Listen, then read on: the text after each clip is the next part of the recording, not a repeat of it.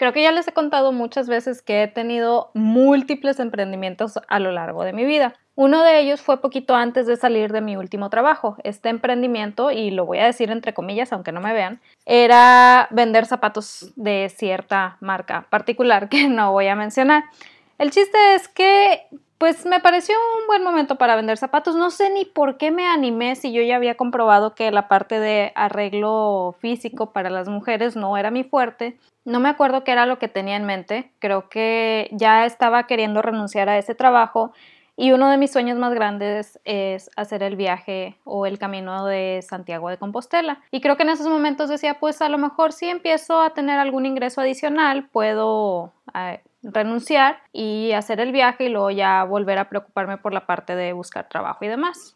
La verdad es que en esos momentos lo que más quería era poder salirme de la oficina. Total, eh, adquirí el catálogo de lo que de lo que iba a ofrecer y el hecho de solamente ofrecerlo hacía que me pusiera roja, roja, roja, pero así rojo tomate, porque, como digo, ya habíamos mencionado que la parte de vender productos para el arreglo físico de la mujer no era mi fuerte. Y en mi cabeza yo tenía la idea de que como yo no veía tanto valor en esos objetos, pues la otra gente no lo iba a ver lo cual es un gran, gran error, obviamente. Hoy en día, pues ya sé que estos productos venden al por mayor y demás, y cuando eres buen vendedor, uff, puedes hacer mucho, mucho dinero con ellos, pero en esos momentos yo estaba así como que nadie me va a comprar, no sé qué estoy haciendo, bla, bla, bla.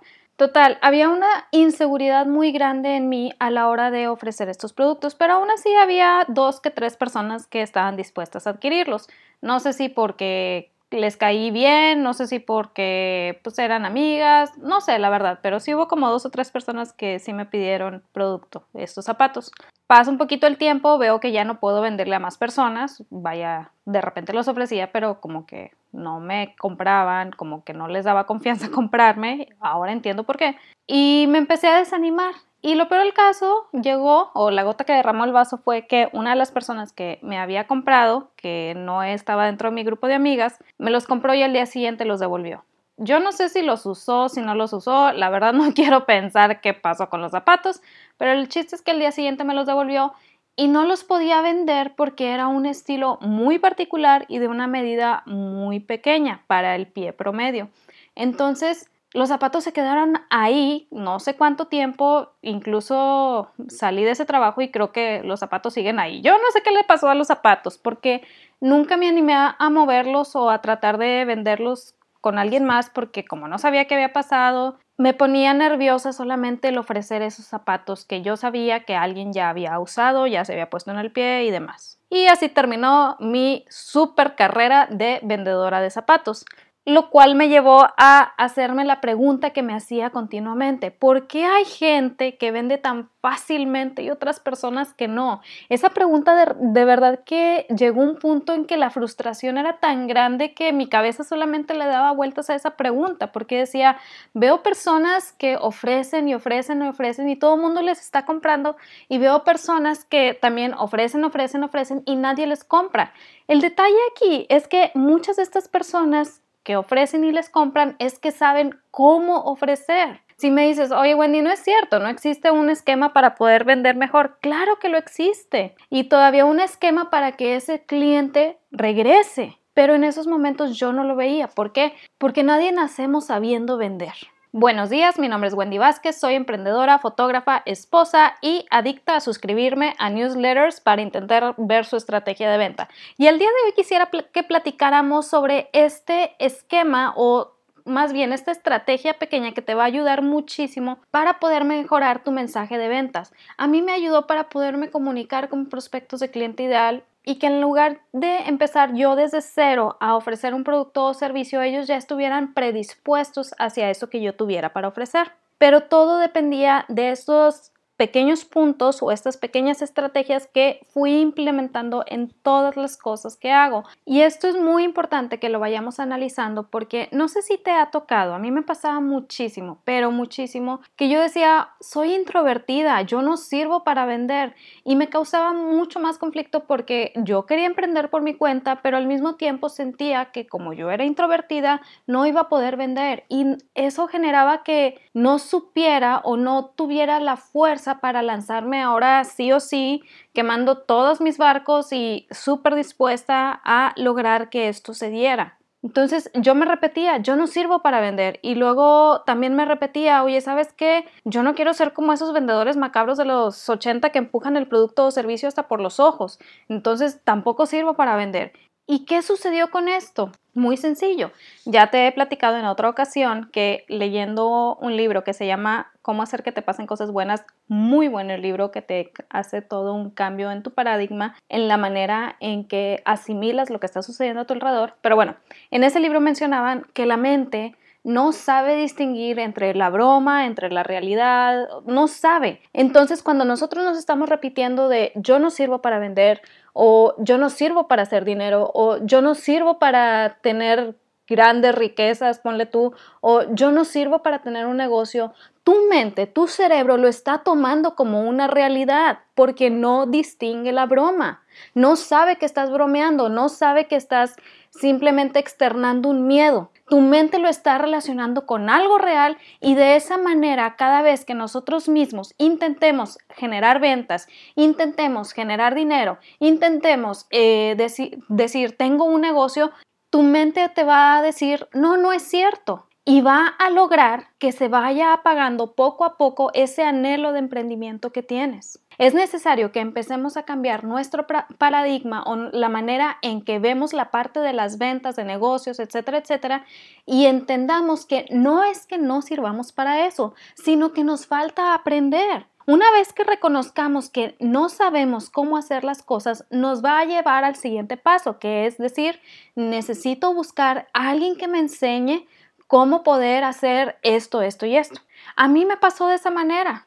Fue tanto lo que me repetía que no servía para las ventas que duré mucho tiempo en un trabajo de oficina y cada que intentaba vender o hacer algo por mi cuenta simplemente no salía, porque mi mente ya se había creído eso de que yo no servía para las ventas. Luego terminé en ese trabajo de oficina, comienzo mi negocio de fotografía y aquí el detalle fue que como yo traía esa impresión de yo no sirvo para las ventas, empezó a generarme otros problemas, como por ejemplo decir mi producto es demasiado caro, cuando en realidad estaba dando las sesiones más baratas del mundo.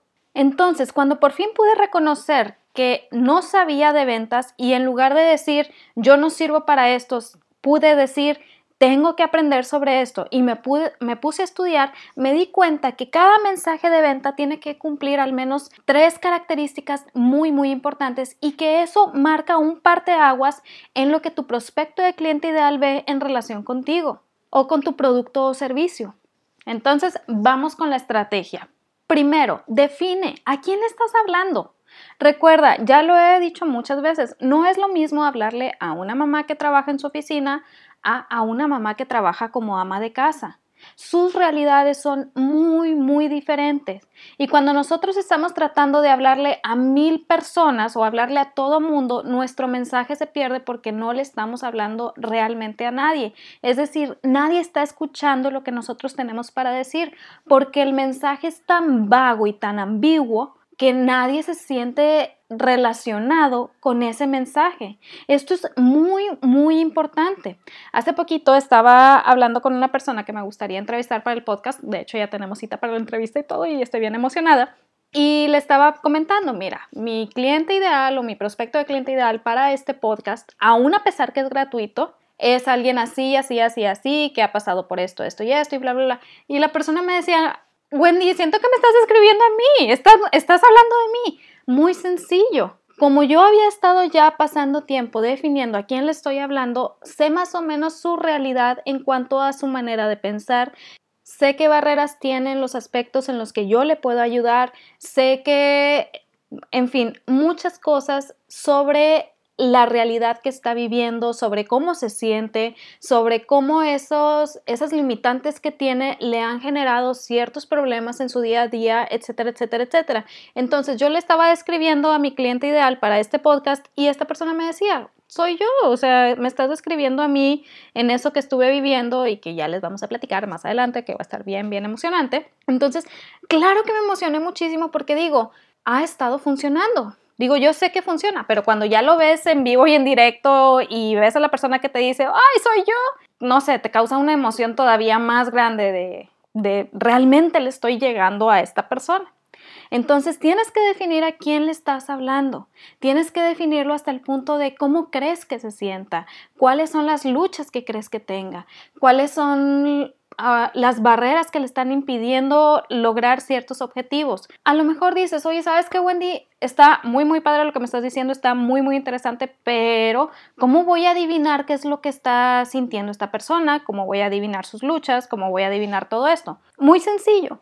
Número uno, si ya has tenido clientes para ese producto o servicio que estás ofreciendo, tienes que saber quiénes de esos clientes son prospecto de cliente ideal, quiénes con quienes la venta fue ahora sí sobre ruedas, no hubo problema ni nada. ¿Por qué? Lo que ellos tengan para decirte te va a ayudar muchísimo para ir definiendo a tu prospecto de cliente ideal. Te va a ayudar muchísimo para decir, oye, ¿sabes que esta persona estaba pasando por esta situación y mi producto le ayudó a esto? ¿Sabes que esta persona estaba sintiéndose así y mi producto o servicio le ayudó a esto? Etcétera, etcétera, etcétera. Entonces, ahí empiezas a ver qué es lo que vivían y de esa manera vas definiendo tú el mensaje que quieres comunicar. Si no has tenido ventas, si es algo que apenas estás creando, si es algo que apenas estás comenzando, hay otras maneras. Tienes que ver quiénes de las personas a tu alrededor pueden entrar en ese prospecto de cliente ideal. No necesariamente van a entrar, pero pueden entrar. porque Aquí yo te sugeriría, organiza una llamadita con esa persona organiza una plática de 15 minutos y pregúntales directamente, oye, ¿con qué has estado batallando en este aspecto? Oye, ¿cómo te has sentido con eso que estás batallando? Bla, bla, bla. No llegues de buenas a primeras a preguntar si lo que tú les ofreces lo van a comprar, porque no ha habido un mensaje previo de preparación, no ha habido nada que los predisponga hacia eso que tú tienes para ofrecer y no ha habido nada que cree ese grado de confianza que necesitan para poder adquirir tu producto o servicio. Ya al final, si ves que puedes ofrecerlo o algo, pues adelante. Obviamente no, no está peleado, pero que tu primer pregunta no sea ¿y comprarías mi producto por tanto dinero?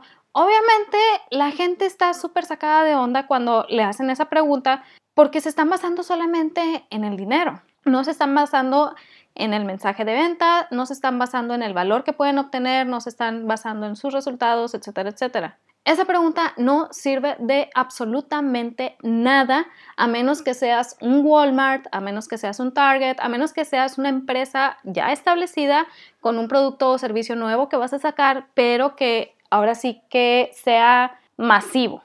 Si eres alguien que está empezando, que apenas está conociendo su mercado y demás, tienes que irte por la parte de tu prospecto de cliente ideal. Estrategia número dos, y esta es clave. De hecho, si aún no has definido la estrategia número uno, la estrategia número dos te va a llevar a la número uno. Así de clave es.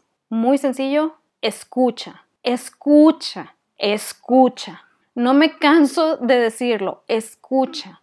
Cuando nosotros ofrecemos un producto o servicio, es más, ni siquiera hemos llegado al punto de el producto o servicio. Cuando nosotros estamos comenzando con una audiencia, estamos comenzando con un nicho, todavía no hemos definido nuestro prospecto de cliente ideal, apenas estamos en el nicho, tenemos que tratar de escuchar qué es lo que tiene la gente para decir, porque esto nos va a ayudar todavía más a definir a quién le queremos hablar. Todos, todos, todos, todos, todos, todos tenemos objeciones, independientemente de si lo que estamos comprando es un producto barato o algo de precio muy elevado. Las objeciones existen, están ahí y siempre las vamos a tener. Y esto es bueno. Dejemos de pensar que cuando alguien nos hace objeciones de nuestro producto o servicio es algo malo, es algo muy, muy bueno porque nos permite escuchar. Y aquí es donde nosotros entendemos que una cosa es el precio, otra cosa es el valor real y otra cosa es el valor percibido. Y estas tres cosas no se conjugan a la hora de ofrecer tu producto o servicio. Repito, no se conjugan. Si lo queremos tratar con un producto muy, muy, muy simple, podemos decir un protector para celular. Si yo voy a comprar un protector para celular en cierta plaza donde venden muchas cosas para celulares, nos daremos cuenta que ahí te lo venden a cierto precio, pero esa persona de seguro lo consiguió a un precio todavía mucho más barato. El precio al que lo consiguió la persona es técnicamente el valor real del producto que tú estás adquiriendo. la cantidad a la que te lo está dando es el precio que tiene. Pero otra cosa es el valor percibido. Por ejemplo, si yo mi celular lo tengo ya pobrecito con la pantalla rota, se me ha caído cinco veces, el pobre está ya casi con cara de por favor jubílame y llego a comprar un protector para mi celular, pues a lo mejor el valor percibido de ese protector para mí va a ser como, pues no va a ser muy grande. ¿Por qué? Porque mi pobre celular ya está casi que a punto de dar el último suspiro. Pero en cambio, si es un celular que acabo de comprar, que está nuevecito, la pantalla hermosa, todo bello, del color que me gusta y bla, bla, bla, el valor percibido de ese protector sube a mis ojos. ¿Por qué? Porque no quiero que nada le pase, no quiero ni ese primer rayón para mi celular. El valor percibido es todavía más grande. Entonces, la persona que su celular está a punto de dar el último suspiro, pues probablemente diga, no, no quiero un, protector tan caro, no vale la pena. Pero en cambio la persona que acaba de comprar su celular y lo tiene todo hermoso va a decir, no, pues a lo mejor yo sí estoy dispuesta a pagar un poquito más, pero que mi protector sea de uso rudo, que se vea bien, que bla, bla, bla, mil cosas, ¿no? Y que tenga para que lo pueda agarrar mientras estoy grabando mis videos. El valor percibido cambia, aun cuando el producto en sí mismo sea el mismo. Por eso digo que estas tres cosas no se conjugan. Entonces, aquí es donde nosotros tenemos que escuchar a nuestra audiencia y ver a quién le estamos hablando. Aquí nos regresamos al primer punto. No le voy a hablar de la misma manera a la persona que acaba de comprar su celular que a la persona que su celular está a punto de dar el último suspiro. Es un mensaje totalmente diferente. Y el camino que cada uno de ellos va a llevar es totalmente diferente.